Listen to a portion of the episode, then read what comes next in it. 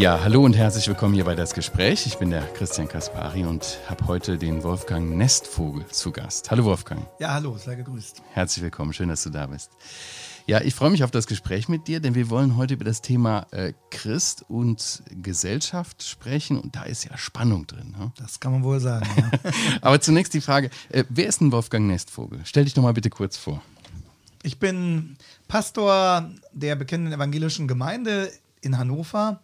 Einige werden uns wahrscheinlich kennen wegen des Internetdienstes. Über unsere Homepage kann man jeden Sonntag die neue Predigt jeweils abrufen, was auch von vielen Leuten genutzt wird.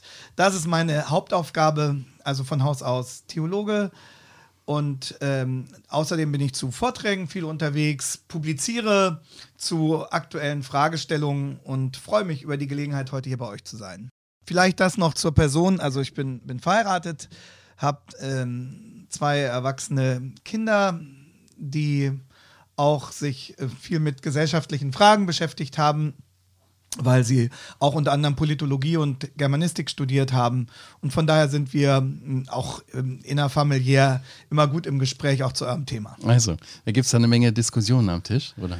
Äh, ja, aber würde sagen, sehr konstruktive Diskussion und von der Grundüberzeugung her sind wir uns immer noch ziemlich einig. Schön, das schön. ist äh, erstaunlich, aber trotzdem gibt es natürlich immer viele Facetten, die lebhaft äh, ja. ausdiskutiert werden. Das kann man so sagen. Aber deine Kinder sind schon aus dem Haus, oder? Äh, ja, die Tochter ist verheiratet, ähm, zwei kleine Kinder und äh, der Sohn, ähm, er wohnt noch zu Hause, ist aber schon äh, voll berufstätig und wird demnächst heiraten. Ah, cool.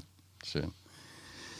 Ja, äh, Wolfgang, der ähm, Herr Jesus, der hat in dem sogenannten hohen priesterlichen Gebet in Johannes 17 äh, gebetet, ich bitte nicht, dass sie aus der Welt wegnimmst, dass du mhm. sie aus der Welt wegnimmst. Genau. Damit meint er äh, seine Jünger und auch die, die äh, durch sie an ihn glauben werden, also auch uns Christen, sondern dass sie, du sie bewahrst vor dem Bösen. Sie sind nicht von der Welt, wie ich nicht von der Welt bin.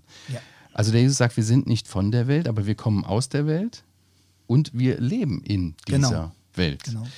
Ähm, das ist ein Spannungsfeld. Richtig. Denn, denn wir erleben heute, wie, wie gerade äh, äh, biblische Ethik, die Werte des Wortes Gottes in den Bereichen zum Beispiel Ehe, mhm. Familie, mhm.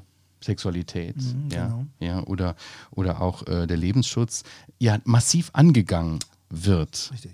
Unsere Gesellschaft ist auch in einem ziemlichen Umbruch. Du beobachtest das, ja, du hast darüber genau. geschrieben und redest da öfters drüber. Ähm, und wenn wir über dieses Spannungsfeld Christ und Gesellschaft reden, dann müssen wir vielleicht erstmal die Begrifflichkeiten Richtig. klären. Wer oder was ist für dich ein Christ? Wer oder was ist ein Christ? Ein Christ ist ein Mensch, der Jesus Christus als seinem Herrn und Retter nachfolgt. Christ werde ich dadurch, dass ich Gottes Urteil über meinen Zustand als Mensch zustimme, dass ich ein verlorener Sünder bin, dass ich ähm, in meinem Leben einen, eine Beleidigung Gottes lebe, weil ich ihn nicht so ehre und anbete und anerkenne, wie es ihm zukäme, da er mir alles geschenkt hat. Und Christ werden bedeutet dieses Urteil Gottes, das er mir in der Bibel mitteilt, zu akzeptieren, einzusehen und den Lösungsweg, den Gott für diese Not uns gebahnt hat, ähm, im Vertrauen auf ihn und im Vertrauen darauf, dass das wahr ist, zu ergreifen, nämlich, dass ich das für mich persönlich annehme, dass Jesus Christus, der sündlose Sohn Gottes, der hier als Mensch auf die Erde gekommen ist, stellvertretend für mich die Schuld auf sich genommen hat, dass er die Strafe auf sich genommen hat am Kreuz, die ich verdient gehabt hätte. Und er ist jetzt mein Retter und ihn darum zu bitten, rette mich, vergib mir meine Schuld hm. und äh, übernimm du die Führung meines Lebens. Es soll dir gehören. Dadurch wird ein Mensch Christ. Mhm. Also einmal das Selbst erkennen, ich bin Sünder und brauche Rettung. Richtig. Und im Glauben diese Stellvertretung für sich persönlich, für sich persönlich annehmen, annehmen. und das mhm. ähm, Gott wirklich persönlich auch sagen. Ne? Ich okay. stimme sowohl Gottes Diagnose zu, als auch seiner Therapie. und äh, nicht mhm. nur in einem allgemeinen Sinn, dass ich sage, ja, ja, das ist schon so richtig, das stimmt schon so, was die Bibel sagt, sondern sehr persönlich, dass ich das äh, persönlich Jesus sage, dass ich ihn als meinen Retter brauche und mich an ihn hilfesuchend wende. Mhm. Mhm. Dadurch werde ich Christ. Mhm. Und dann werde ich von Christus eingebaut in seine Gemeinde und bekomme dann auch dort entsprechende Aufgaben zugeteilt. Das ist dann das Thema Nachfolge. und Genau. so. Als genau. Christ leben, ja. Und wie definierst du Gesellschaft? Ich bin mal gespannt, ob Gese- das auch so einfach ist. Gesellschaft ist ähm, das, ja, das Spannungsfeld, in dem wir in dieser Welt leben. Die Gesellschaft wird ja konstitui konstituiert durch äh, politische Rahmenbedingungen, durch das Recht, durch die Kultur. Ähm, man könnte genauso gut sagen, ich lebe in einem Staat, der, der durch ein Recht geordnet wird. Ich lebe in einem Volk, in das ich hineingeboren wurde und ähm, das in den Ordnungen eines Staates und Rechtes ähm, sich dann definiert und sein Leben gestaltet. Also die Rahmenbedingungen aus, aus Kultur, Politik ähm, ergeben gemeinsam gewissermaßen das Geflecht der Gesellschaft, in die wir als Christen auch hineingestellt sind und in äh, der wir uns bewähren sollen. Und in der wir auch erkennbar sein sollen als Christen. Wir sind also als Christen Teil der Gesellschaft. Okay. Ja, nun schreibt äh, der Apostel Petrus in 1. Petrus 1,17, auch in 2,11, wir sind Fremdlinge oder Nichtbürger dieser Welt, so kann man das ja auch übersetzen wörtlich. Und in, in 2,11 sagt er, führt euer Leben in Gottesfurcht, solange ihr hier in der Fremde lebt. Ja. Ähm, Petrus macht klar, wir sind hier ohne Bürgerrecht auf der Erde. Deshalb sagen manche Christen ja auch, äh, ja, was habe ich denn da mit dieser Gesellschaft zu tun? Also ich, ich lebe einfach als Christ und da habe ich gar nichts mit zu tun. Da bin ich ganz abgesondert, extra. Was sagst du dazu? Also, ähm, was die neutestamentlichen Stellen damit meinen, ist, dass hier nicht unsere eigentliche Beheimatung ist. Diese Welt, diese Gesellschaft auch, ist nicht unsere, unsere Heimat. Sie ist nicht unsere letzte Bestimmung, sondern ähm, wir sind verankert bei Gott. Dort gehören wir hin. Okay. Dort ähm, von dort her bekommen wir auch unsere Direktiven. Dort ähm, haben wir unsere letzte Geborgenheit und dort wird auch unser Ziel sein. Aber wir sind hi- hineingeschickt in diese Welt. Und das hat ja mm, Jesus sehr deutlich gesagt, etwa in der Bergpredigt. Ihr seid das Salz der Erde, ihr seid das Licht der Welt. Und Salz muss, äh, wenn es wirken soll, hinein äh, in das Umfeld, in dem es wirken soll. Und deswegen haben wir als Christen kein, keinen Grund und auch kein Recht, uns von dieser Welt zu distanzieren. Wir haben nur den Auftrag, uns ihr nicht anzupassen, uns in unserem Denken, in unseren Entscheidungen, auch in unserer Ethik nicht von ihr prägen zu lassen. Allerdings haben wir auch den Auftrag, ihr Gutes zu tun. Also nicht prägen lassen, aber sie prägen. So ist es. Wir sollen, also Salz muss man schmecken, Licht muss man sehen, sonst äh, hat es nicht die Wirkung, mit der es eigentlich gedacht ist. Äh, damals war ja Salz noch ein bisschen anders als heute. Richtig? Es hatte quasi eine Kühlschrankfunktion. So konservierend. Äh, es sollte konservieren, nicht? Es äh, sollte Speisen, die ansonsten verfault wär, wären, davor bewahren.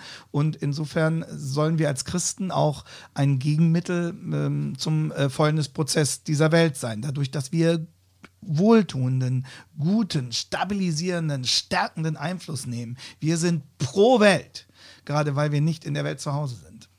Also nicht Klostermauern zurückziehen. Nein, das war äh, auch die, eine der Erkenntnisse der Reformation, ähm, dass Klöster keine biblische Erfindung sind, sondern eine Erfindung, der, die im Laufe der Kirchengeschichte en- entstanden ist. Und ähm, nein, wir sollen raus aus den Klöstern, rein in die Welt. Ähm, aber wir können in der Welt umso wirkungsvoller unseren Auftrag wahrnehmen, je äh, stärker wir uns von ihr unterscheiden, ohne uns selbstgerecht äh, ihr gegenüber für was Besseres zu halten. Mhm, Ja, das ist interessant. Also heute gibt es ja, also ich denke mal, so unsere Hörer haben nicht so das Problem, dass sie in Klöstern äh, leben wollen oder so. Aber, aber christliche Gemeinde ist manchmal auch so ein Ganz Kloster, genau. so abgeschottet. Genau, und- ganz ne? genau, dass man den Eindruck hat, die Mauern der Gemeinden sind sehr dick und dahinter fühlt man sich wohl und äh, man schafft es aber kaum ähm, mit dem Glaubenszeugnis aus den Mauern rauszukommen und ähm, das beginnt damit, dass man den Blick verliert für die Menschen, die jenseits dieser Mauern leben. Deswegen ist es sehr wichtig, dass wir als Christen uns bewusst, intensiv und auch seriös mit dem auseinandersetzen, was jenseits dieser Mauern passiert, wie dort gedacht wird, wie dort gelitten wird, wie dort gehofft wird, äh, welche Parolen dort als, als Wegweisung ausgegeben werden. Und damit müssen wir uns auseinandersetzen. Okay. Äh, die einen sagen, wir sind Christen, wir sind als Christen ja in, der, in dieser Gesellschaft, in diesem Rahmen, die uns der Staat und die Regierung gibt, mhm. der Regierung unterstellt. Ähm, wir beten für sie, 1 Timotheus 2. Richtig, ja. seit der Obrigkeit untertan, Römer genau. 13. Ja, Römer 13, Titus 3,1. Genau. Aber aus der Politik halten wir uns raus. Denn nirgends im Neuen Testament, da wird uns gesagt, dass wir irgendwie regieren oder auch nur im entferntesten mitbestimmen sollten. Und andere Christen, die wollen praktisch Reich Gottes bauen mit viel Engagement, äh, bringt man sich in der Politik ein, nimmt Einfluss in der Wirtschaft, startet weltweite Kampagnen gegen extreme Armut, für globale ja. Gerechtigkeit und versucht so auch die Gesellschaft, ich sage jetzt mal das ja. Stichwort, zu transformieren. Ja, da steche ich, wahrscheinlich, ja, stech ich wahrscheinlich in ein Wespennest.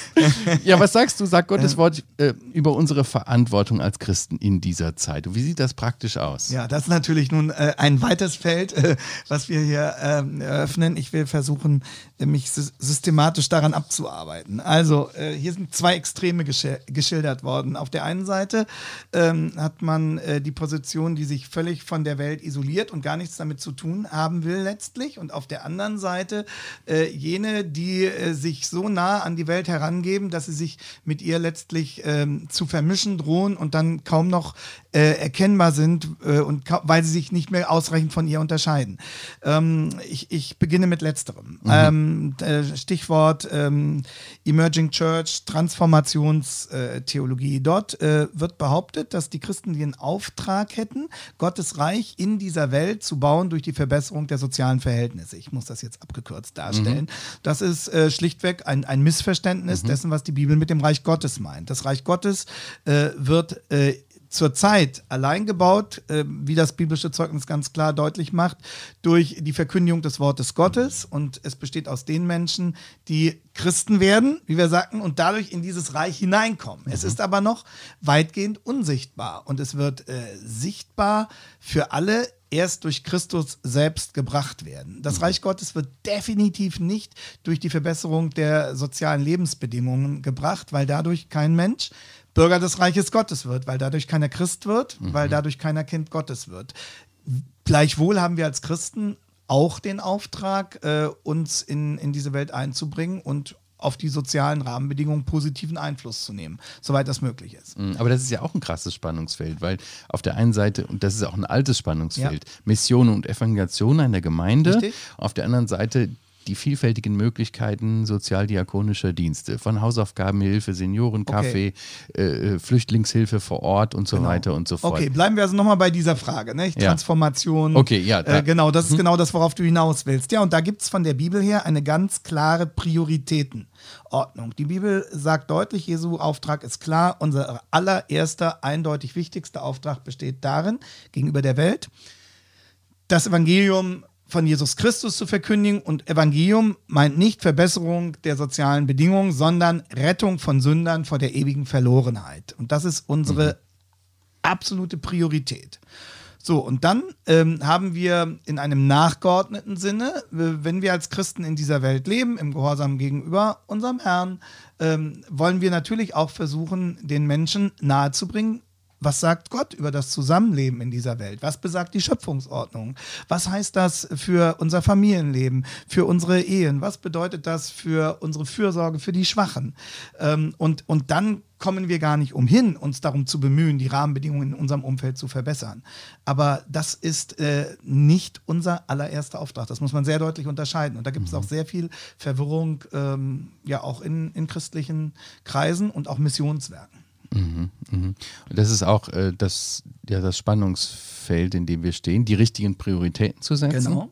Und zu erkennen, äh, was ist denn, um was es eigentlich geht, nämlich die Rettung von, von Seelen. Genau. Ich will es mit einem Beispiel sagen, das John McArthur verwendet hat. Er hat gesagt, ähm, wir befinden uns auf der Titanic und in dem Augenblick, wo die Titanic untergeht, ähm, kommt es nicht in erster Linie darauf an, die Liegestühle an, an Deck möglichst schön gerade aufzustellen, sondern dann braucht man die Rettungsboote.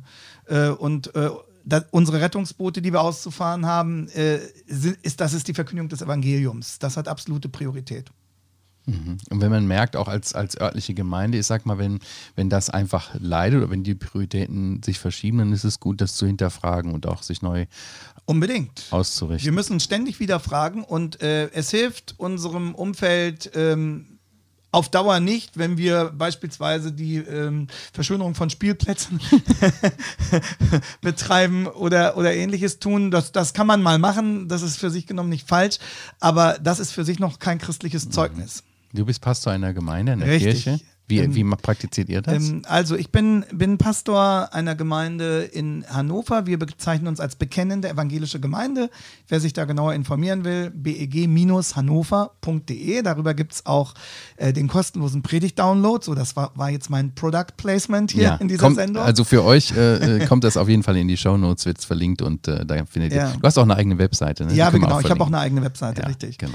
Und ähm, wir ähm, versuchen ähm, zum einen unsere äh, öffentliche evangelistische Ver Verantwortung dadurch wahrzunehmen, dass jeder Gottesdienst öffentlich ist und äh, wir auch ähm, einladen in unsere ganz normalen Sonntagsvormittagsgottesdienste.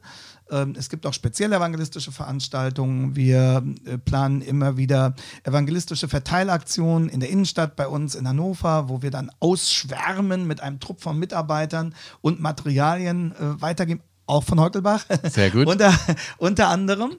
Und ähm, das wichtigste ähm, evangelistische Konzept besteht unserer Überzeugung jedoch darin, die einzelnen Mitarbeiter, die einzelnen Christen zu stärken im Glauben, zu schulen, äh, im, im Verständnis auch unserer Zeit zu ähm, fördern, damit sie dann in ihrem jeweiligen Umfeld, in ihrem familiären Umfeld, in ihrem professionellen Umfeld, ähm, in ihrem privaten Umfeld ähm, die Botschaft von Jesus Christus weitergeben können. Das ist die wirksamste äh, Methode in Anführungsstrichen, um mit dem Evangelium an die Menschen in unserem Umfeld jenseits der Klostermauern heranzukommen. Mhm. Ja, du meinst äh, äh, Beziehung, gerade in Beziehung. Ja, genau. In den persönlichen Beziehungen, in denen sie ohnehin stehen.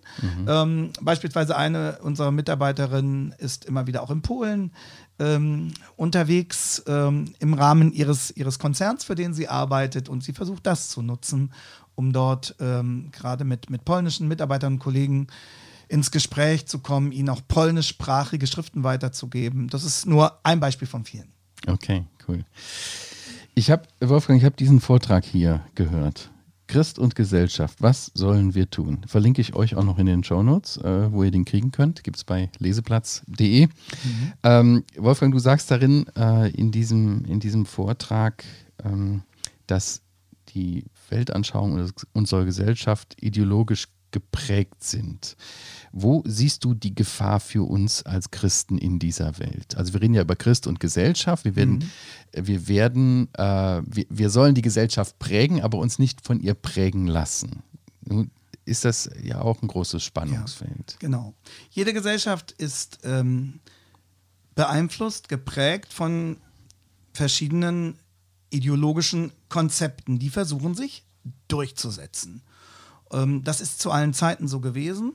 Ähm, deswegen hat auch der Apostel Paulus etwa in Römer 12, ähm, Verse 1 und 2 deutlich gesagt, dass wir alles prüfen sollen, dass wir uns nicht dieser Welt gleichstellen sollen, dass wir sie durch, durchschauen, dass wir sie verstehen müssen. Und die stärkste Macht innerhalb der Welt, innerhalb der Gesellschaft sind, äh, wird nicht durch bestimmte politische Konstellationen ähm, gebildet, sondern durch Gedanken, durch Konzepte, durch Weltanschauungen, die die Menschen prägen Kann man auch von Ideologien sprechen. und, die, und von die, die man auch Ideologien nennen kann. Und ähm, da ist es für uns als Christen wichtig zu verstehen, welche Ideologien das sind. Das äh, wechselt ja von Zeit zu Zeit. Die, verschiedene ideologische Konzepte liegen miteinander im Streit. Wobei man sagen muss, dass äh, unsere Zeit, unser, unser öffentliches Denken doch inzwischen so sehr viel Meinungsstreit, ähm, zumindest in den Mainstream-Medien, nicht mehr kennt, sondern äh, dass sich äh, im Denken unserer Gesellschaft sehr stark durchgesetzt hat, die Ideologie des Neomarxismus. Viele Menschen haben ja gedacht, dass ähm, mit dem Zusammenbruch der ehemaligen DDR und äh, des Sowjetsystems auch ähm, der Kommunismus oder der Sozialismus gewissermaßen als Kultur prägende Kraft äh, zusammengebrochen sei. Aber genau das Gegenteil ist der Fall. Das, was wir heute als äh, Zivilreligion äh, in unserem Umfeld wahrnehmen. Was also, ist das für ein Begriff? Ähm, Zivilreligion. Zivil, Zivilreligion. Das musst du aber kurz erklären. Ja, sehr gern. Der Begriff ähm, kommt aus dem, eigentlich aus dem 18. Jahrhundert, aber ähm, ist wieder sehr ähm, aktuell. Und er be bezeichnet ähm, eine Konstellation einer Gesellschaft, in der bestimmte politische Forderungen, Thesen und Konzepte religiös aufgeladen werden und wie eine, eine Weltanschauung den Menschen als zu glauben vorgegeben werden. Also diese politischen Modelle sind nicht mehr Diskussionspunkte, über die man einen offenen Streit führt, sondern sie werden inzwischen wie Dogmen gehandelt, die man ähm, zu akzeptieren hat, denen man sich zu unterwerfen hat. Und an meiner Stellung zu diesen Dogmen, die in ihrem Zusammenhang die Zivilreligion ausmachen, also die eben nicht einfach nur als politische Meinung präsentiert werden sollen, sondern als ein, ein Glaube, der zu akzeptieren ist an der Stellung. Ähm, zu dieser Zivilreligion entscheidet sich dann, ob jemand dazugehört oder nicht. Also normalerweise würde man ja sagen, derjenige ist ein, ein, ein guter Staatsbürger, der sich an das Grundgesetz hält. Mhm. Ähm, das ist die klassische Definition. Inzwischen wird an vielen Stellen der Eindruck erweckt, äh, dass nur diejenigen gute Staatsbürger sind, die sich der Zivilreligion unterwerfen. Das heißt, die eine bestimmte ähm, Meinung übernehmen zur Frage Klima, eine bestimmte Meinung übernehmen zur Frage Migration ähm, zur Frage, wie wird äh, Sexualität äh, bewertet, die ganze Diskussion um den, um den Genderismus, ähm, Vielfaltserziehung in den Kindergärten. Und hier könnte man noch viele andere Punkte erwähnen.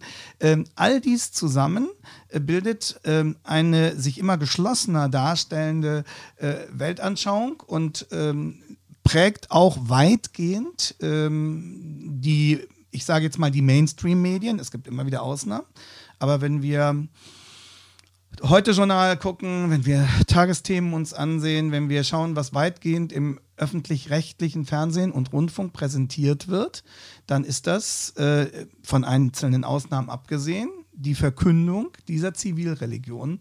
Und ähm, es ist eine große Herausforderung, dort ähm, abweichende Positionen zu vertreten und ähm, immer wieder zu fordern, was uns eigentlich vom Grundgesetz her ähm, gewährleistet werden soll, nämlich Meinungsfreiheit und eine offene Debatte über all diese Fragen, solange wir uns eben im Rahmen unseres Grundgesetzes und unserer mhm. Verfassung bewegen.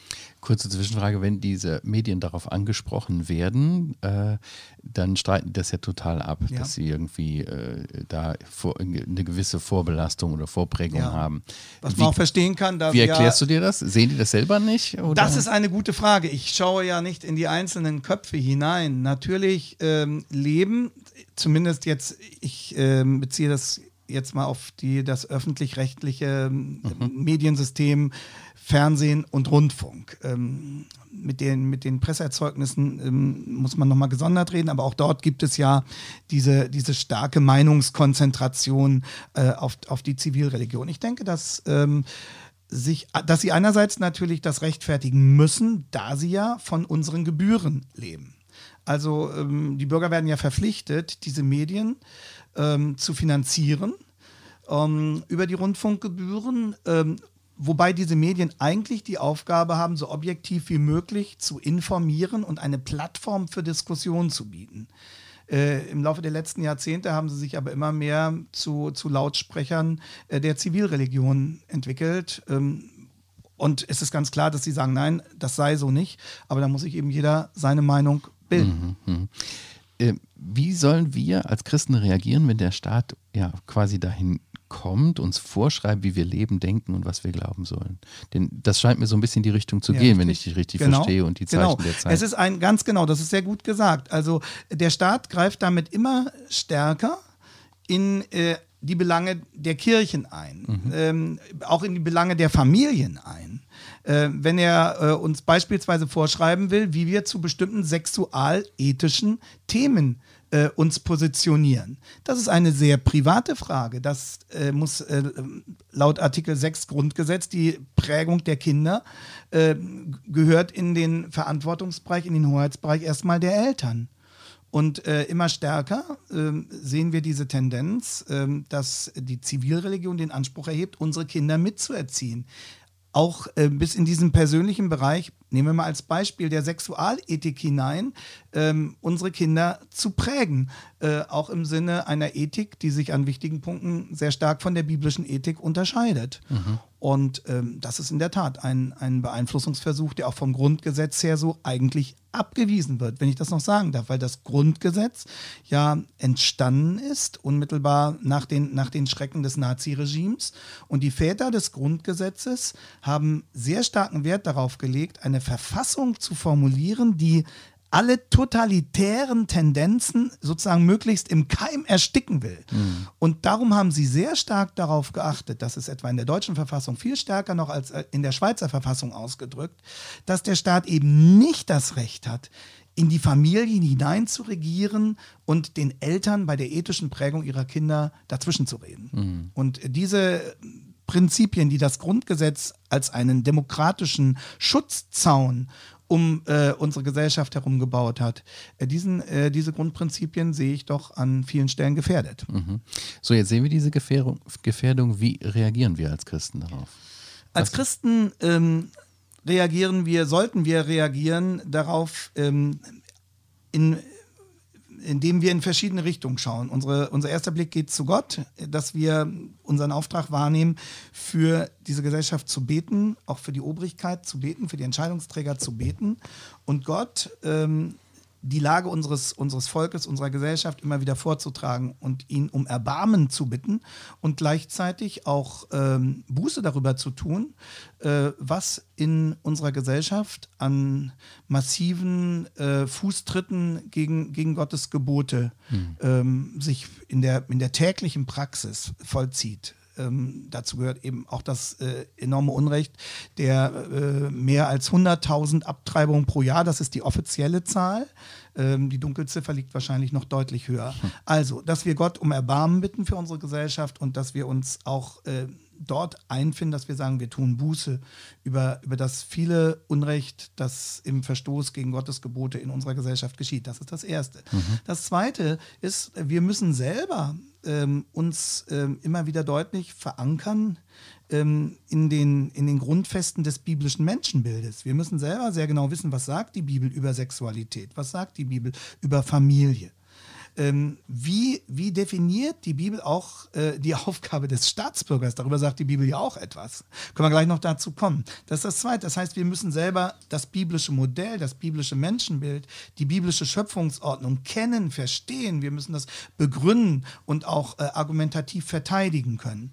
Äh, und wir müssen in diesem Sinne auch unsere, unsere Kinder unsere, die uns anvertrauten Gemeindemitglieder ähm, informieren und äh, in einem guten Sinne inhaltlich prägen. Das ist das Zweite. Dann also der Blick nach oben, der Blick äh, nach innen gewissermaßen in die Familien und Gemeinden. Und dann haben wir die Aufgabe äh, nach außen, also der, der Öffentlichkeit gegenüber für diese Positionen einzutreten. Sie in einer gewinnenden und äh, seriös argumentierenden Weise zu erklären ähm, zu, auch zu zeigen, wie gut es einer Gesellschaft tut, ähm, wenn die Einzelnen bereit sind, sich etwa an den zehn Geboten auszurichten mhm. und äh, die von Gott gegebenen Maßstäbe für das Zusammenleben ernst zu nehmen. Das heißt, wir müssen diese Maßstäbe erklären und begründen gegenüber der Öffentlichkeit und wir müssen dann auch den Mut haben, dort, wo erkennbar dagegen verstoßen wird, wo ähm, die herrschende Ideologie ein, ein Gegenkonzept zum biblischen Menschenbild propagiert und entsprechend auch dann ihre Gesetze ähm, gestaltet. Dort müssen wir sagen, das ist ähm, eindeutig ähm, gegen die biblische Ethik gerichtet und ähm, wir müssen die Gesellschaft um ihrer selbst willen hm. äh, zu überzeugen versuchen, zu den biblischen Grundsätzen zurückzukehren. Hm. Wir haben keine Machtmittel als Christen. Das heißt, wir haben nur die, die jedem Bürger zustehen. Wir haben eine Wahlstimme, eine Wählerstimme.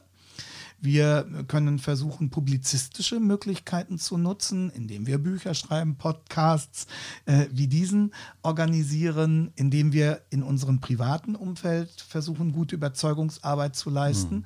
und indem wir auch in unseren Gottesdiensten öffentlich darüber informieren. Einige haben ähm, versucht, auch Verlage zu gründen, äh, christliche Fernsehkanäle zu etablieren. Das heißt, wir müssen versuchen, uns in einer friedlichen, freundlichen, überzeugenden und inhaltlich ähm, äh, qualifizierten Weise uns in die Debatte einzumischen. Mhm. Okay, also drei Punkte. Einmal auf Gott schauen und Buße tun für das, was äh, äh, auch in unserer Gesellschaft geschieht dadurch. Der zweite, der zweite Blick ist nach innen, ähm, in die Gemeinden, in die Familie in, äh, und, und zu schauen, was sagt die Schrift eigentlich dazu, darüber genau. zu belehren. Und der dritte nach außen, ich verstanden habe, richtig äh, in die Gesellschaft hinein zu publizieren, darüber zu reden, genau. es zu thematisieren, aber qualifiziert. Ja, also genau, manche reißen auch wichtig. den Mund auf und reden irgendwas, genau. wovon sie nicht Ahnung haben, deswegen äh, ist es gut. Ja, genau. Und wir stehen auch nicht sozusagen dauer, dauerhaft an der Klagemauer und sind die ewigen Meckerpötte, äh, die alles schlecht machen, ja. sondern, sondern wir, wir ringen um, um diese Gesellschaft. Mhm. Und äh, dazu gehört auch, dass wir versuchen, ins Gespräch zu kommen, etwa mit unseren Bundestags- und Landtagsabgeordneten. Mhm. Dass wir Leserbriefe an Zeitungen schreiben, mhm. dass wir uns engagieren, etwa das ist gerade im, im Schulbereich noch sehr gut möglich, als Elternvertreter. Mhm. Äh, wir gehen ja da nicht hinein, um, um Politik zu machen, aber wir sind mittelbar an den Folgen der Schulpolitik dort beteiligt. Und ich bin immer wieder ähm, dabei, Christen, die Eltern sind, zu ermutigen, geht in die Gremien hinein und versucht dort einen, einen heilsamen Einfluss auch auf säkulare Schulen zu gewinnen. Nicht in dem Sinne, dass ihr sie jetzt ähm, quasi christlich unterwandert, sondern in, in dem Sinne, dass ihr ganz offen als Christen, so wie andere eben mit einer neomarxistischen Prägung mhm. oder mit einer humanistischen Prägung sich einbringen, bringen wir uns als Christen ein mit offenem Visier, mhm. guten Argumenten und sehr viel freundlicher Hilfsbereitschaft. Mhm. Ja, schön ausgedrückt. Ähm, der Paulus, der äh, beschreibt eigentlich, wie wir mit diesen Gedanken der Ideologien, dieser, dieser Konstrukte umgehen sollen. Im zweiten Korintherbrief ja, 10 genau. Äh, sagt er, ich lese das mal aus Vers 3 bis 6, denn obwohl wir im Fleisch leben oder wandeln, kämpfen wir nicht nach dem Fleisch, denn die Waffen unseres Kampfes sind nicht fleischlich, sondern mächtig für Gott zur Zerstörung von Festungen. So zerstören wir überspitzte Gedankengebäude und jede Höhe, die sich gegen die Erkenntnis Gottes erhebt. Und neben jeden Gedanken gefangen unter den Gehorsam Christi und sind bereit, allen Ungehorsam zu strafen, wenn euer Gehorsam erfüllt sein wird. Wie sieht das praktisch aus, Wolfgang? Es sieht äh, praktisch so aus. Wozu Paulus hier auffordert, ist eine ideologiekritische Auseinandersetzung mit den Leitgedanken der, der jeweiligen Zeit. Also was Paulus hier für uns fordert, ist eine Auseinandersetzung mit dem, was ich als Zivilreligion und ähm, der herrschenden Meinung ähm, in, in weiten Bereichen der Medien bezeichne. Nur mal Klammer auf, ähm, wie, wie ernsthaft wirklich die Meinungsfreiheit in bestimmten gesellschaftlichen mm, ja, Spannungsbereichen gefährdet ist, zeigt sich schon daran, dass ähm, der Präsident äh, des Hochschulverbandes vor, vor einigen Monaten davor gewarnt hat, die Freiheit an den Universitäten einzuschränken. Er hat mhm. gesagt, wir, wir müssen die Universitäten erhalten als einen Ort, wo offene Debatten geführt werden können und wo auch Positionen, die, die nicht dem Mainstream entsprechen, äh, geäußert, begründet und, und ernsthaft präsentiert werden können. Und wenn schon ein, ein sozusagen ein, ein, ein Hochschulverbandspräsident die akademische Freiheit in Deutschland gefährdet sieht, sollte das für alle, für alle Protagonisten in der gesellschaftlichen Debatte ähm, ja ein Warnsignal sein. Das, ähm, das muss man ernst nehmen. Jetzt äh, die Frage, wie setzen wir 2. Korinther, 2. Korinther 10 um? Hier geht es darum, dass wir zunächst einmal verstehen, welche Gedankengebilde das sind, mhm. die sich gegen die christliche Wahrheit äh, positionieren. Das heißt, wir müssen ähm, Gesellschaftskritik ähm, angehen, die Aufgabe der Gesellschaftskritik. Wir müssen verstehen, welche ideologischen Strömungen äh, stehen dahinter.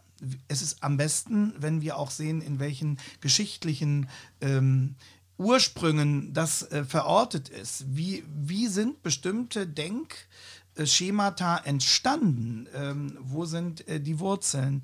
Im Kommunismus, im, im Humanismus? Äh, welche, welche starke Wirkung hat gerade auf das Denken in unserer Bundesrepublik äh, die neomarxistische Frankfurter Schule gehabt? Das müssen wir, diese Zusammenhänge müssen wir verstehen.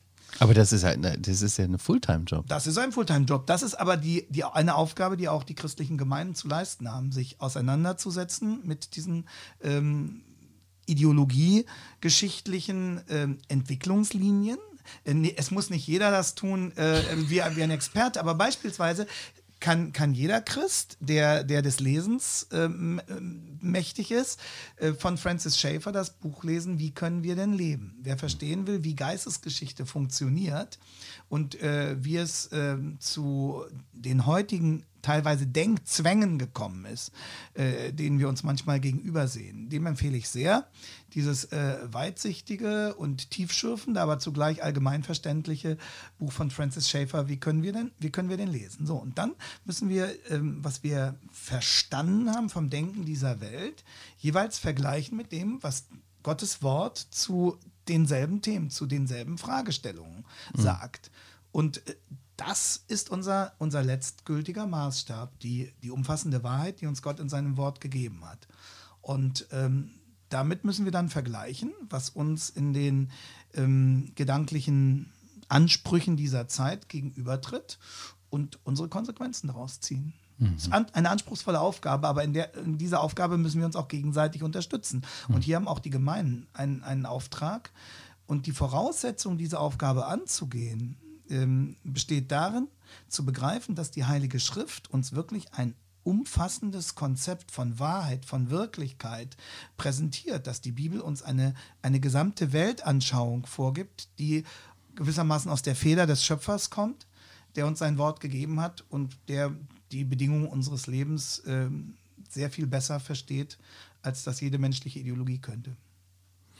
Wir müssen allerdings dabei berücksichtigen, das will ich auch noch zu bedenken geben, dass wir auch als Menschen, die der Bibel glauben, nicht unfehlbar sind. Hm. Und wir müssen korrekturbereit bleiben. Hm. Wir müssen uns auch gegenseitig helfen, uns gegenseitig möglicherweise auf, auf Kurzschlüsse unseres Denkens hinweisen. Äh, also wir kommen nicht gewissermaßen mit dieser Haltung auf die Diskussion zu, dass wir alles schon wissen und auf jede Detailfrage die perfekte Antwort haben. Hm. Aber wir haben die Quelle, ähm, in der die Antwort zu finden ist. Und eben nicht nur auf Einzelfragen, sondern wir bekommen in der Bibel, das ist ganz wichtig, ein, ein Gesamtkonzept von, von Wahrheit präsentiert. Mhm. Wolfgang, vielen Dank. Das war äh, ein äh, Zeit ist schnell rumgegangen, ja. Packende Erklärung zum Thema. Ja, äh, Wolfgang, du hast doch die Möglichkeit, ein ein mutmachendes Schlussplädoyer, Schlusswort weiterzugeben an unsere Hörer. Denn ich meine, der Jesus hat gesagt, äh, habt keine Angst. Ja, In der Welt habt ihr Angst, genau. aber richtig. ich habe überwunden. Genau. Er ist stärker.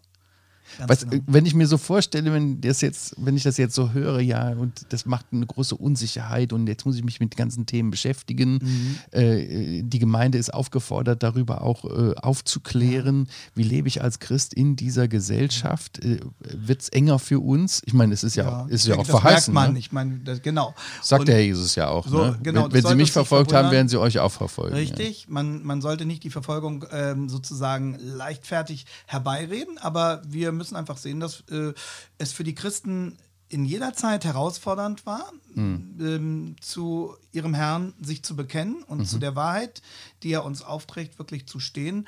Aber wer, wer sich wachsam umschaut, sieht, dass die Zeiten nicht leichter werden.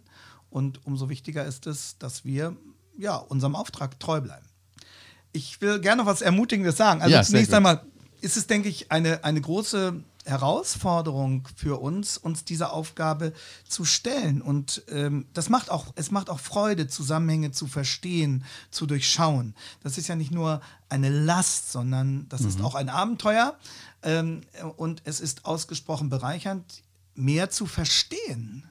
Ähm, aber das Entscheidende ist, dass wir nicht angewiesen sind im letzten auf unsere Klugheit, auf unser menschliches Durchsetzungsvermögen, sondern dass Jesus Christus uns versprochen hat, dass er uns auch in unserem Denken wirklich helfen will, dass er uns führen will. Er hat gesagt, ich bin bei euch alle Tage bis an der Weltende. Mhm. Er hat ähm, versprochen, dass er die Leute, die ihm vertrauen, ähm, leiten wird, dass er sie bewahren wird. Und von daher äh, sollen wir eben nicht wie das Kaninchen auf die Schlange schauen, also die Christen das Kaninchen und die Schlange äh, die Zivilreligion äh, oder der Medienapparat oder was auch immer, sondern wir, wir dürfen jeden Tag wieder neu aus der Hand unseres Herrn nehmen, nach seinen Aufträgen fragen und dann auch, auch merken, dass wir bewahrt werden in diesen Auseinandersetzungen und dass ich immer wieder, das ist meine Erfahrung und die werden viele andere auch äh, gemacht haben und in Zukunft noch weiterhin machen dürfen, dass sich dann ganz überraschend Türen zu Gesprächen öffnen an, an Stellen, wo wir es äh, nicht erwartet hätten. Mhm. Und äh, mit dieser erwartungsfrohen Haltung sollen wir auch auf die Gespräche gerade mit unseren säkularen Zeitgenossen zugehen. Sie sind nicht unsere Gegner, sie sind nicht unsere Feinde, mhm. sondern sie sind äh, Zeitgenossen, die Jesus Christus liebt und äh, denen wir versuchen sollen, Gutes zu tun. Sehr gut. Lieber Wolfgang, vielen Dank für deinen Besuch ähm, und deine ja, packenden Erklärungen zu diesem spannungsgeladenen Thema Christ und Gesellschaft. Komm gut nach Hause. Dankeschön. Ja. Und vielen Dank, dass ihr euch dieses Themas annehmt. Das äh, ist sehr, sehr wichtig. Ja, euch auch vielen Dank fürs Zuhören. Die Bibelstellen zum Thema sowie die Links zur Webseite von Wolfgang und der Gemeinde findet ihr in den Shownotes. Natürlich auch alle Folgen auf iTunes, Spotify und anderen Podcast-Anbietern. Und wenn euch das Gespräch gefällt, empfehlt es gerne weiter. Natürlich freuen wir uns auch über eine gute Bewertung bei iTunes. Schreibt uns gerne auch eine Mail, wenn ihr Fragen und Ideen oder Rückmeldungen habt. Podcast at heukebach.org. Ich sage Tschüss, bis zum nächsten Mal.